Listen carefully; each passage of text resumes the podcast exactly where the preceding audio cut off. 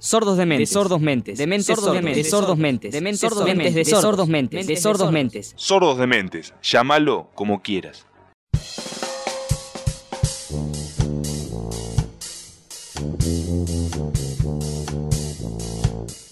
En estos episodios de verano estuvimos recomendando series, hablando de la movida musical en La Plata, también charlamos sobre algunos films nacionales en particular, pero hoy, como les prometimos en el arranque del año, vamos a desandar historias, historias que combinan música y cine, cine y música.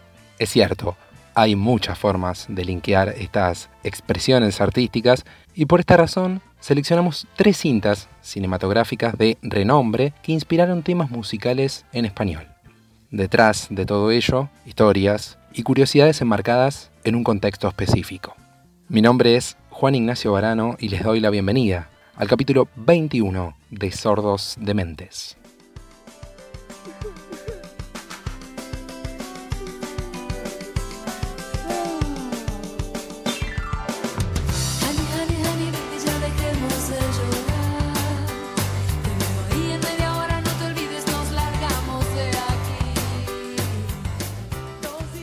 En primer lugar viajamos a 1992.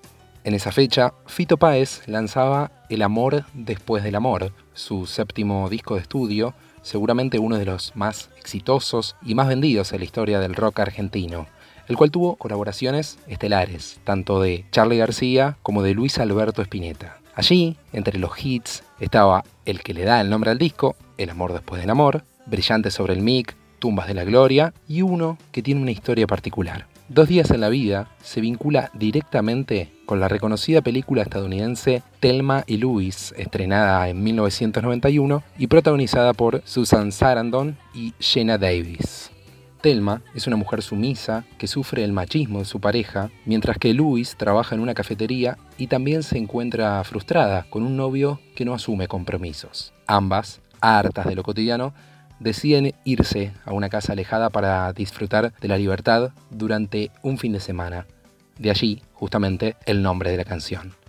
El guion, premio Oscar como el más original de aquel 1991, inspiró a Fito Páez. La letra está estructurada en forma de diálogo y presenta tres voces que intervienen en fragmentos.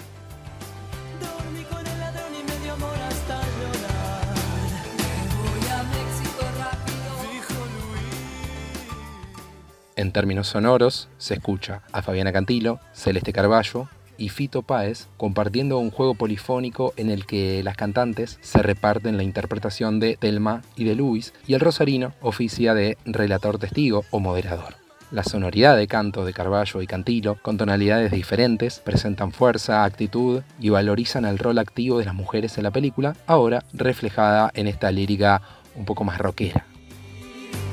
Las cosas se pusieron más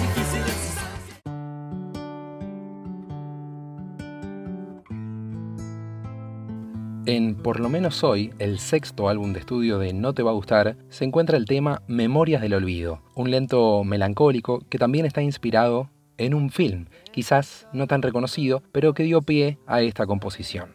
Emiliano Branciari, el cantante de la banda uruguaya, contó que en 2009 en una gira por Europa donde presentaban el disco El Camino Más Largo, mientras viajaban por una carretera alemana, pasaron El Lector, película protagonizada por Kate Winslet y estrenada en 2008.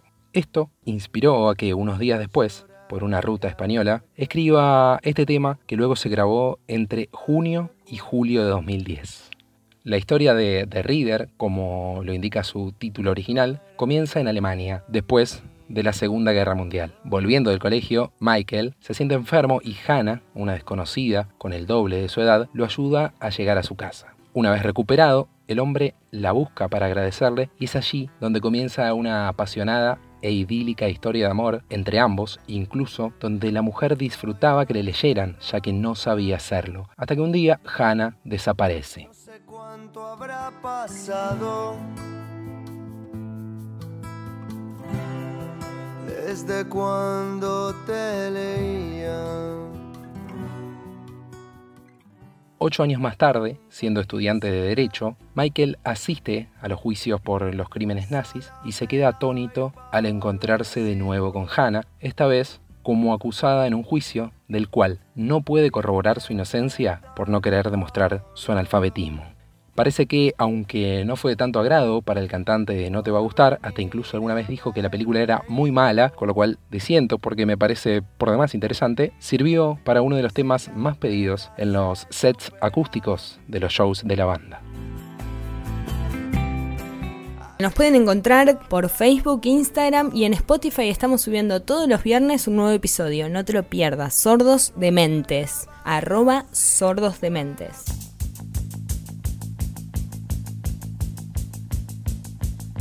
En Y ahora qué pasa, el segundo álbum de estudio de la banda argentina de punk rock Los Violadores, publicado en 1985, aparece sin lugar a dudas su mayor hit, 1-2 ultraviolento. Si uno presta atención, en sus líneas existe una serie de palabras incomprensibles que tienen origen en el libro devenido en película La Naranja Mecánica, lanzada en 1971 y nominada al Oscar como Mejor Guión, Mejor Director y Mejor Montaje. Como decía, en la novela de Anthony Burgess, base literaria de la célebre película del mismo nombre, esta vez dirigida por Stanley Kubrick, el protagonista es Alex, joven de 15 años y líder de un grupito de muchachos que siembran el terror en las calles de Londres, donde las pandillas se juntaban. Estos justamente hablan una mezcla de inglés y de Natsat, la jerga ficticia inventada por el autor.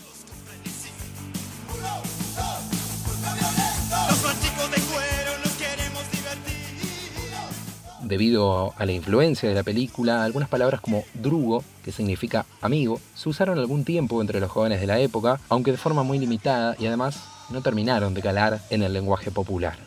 Si uno analiza la letra de 1, 2 ultraviolento con un diccionario NatSat en la mano, que lo ubican fácilmente en internet, le pueden encontrar mayor sentido a la historia de dicha canción.